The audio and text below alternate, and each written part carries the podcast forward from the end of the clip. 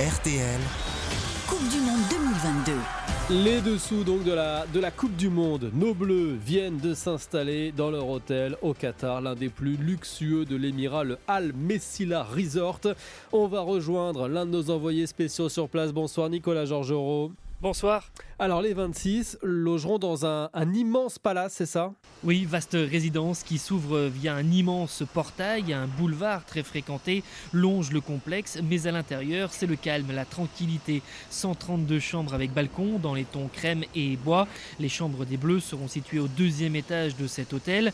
Le point central, c'est qu'il y a de la place pour que les joueurs puissent s'aérer, explique l'adjoint du sélectionneur Guy Stéphane. Ce n'était pas le cas à l'Euro et c'était un problème. C'est un, un hôtel de qualité, c'est un, un hôtel où on- qui est euh, spacieux, c'est un, un endroit où on peut euh, se promener à l'extérieur, euh, où il y a de la verdure. Je pense que c'est un, un très bon camp de base. Tout le confort est présent, piscine intérieure et extérieure, centre de fitness, quatre restaurants, trois terrains de padel. Les Bleus de Didier Deschamps espèrent rester 33 jours dans cet établissement.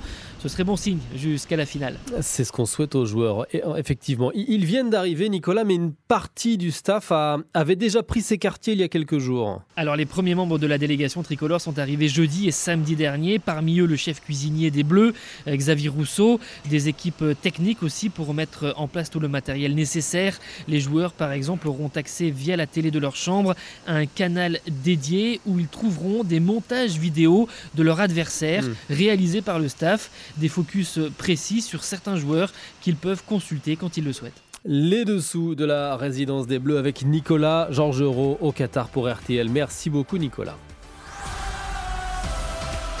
RTL, on refait la Coupe du Monde.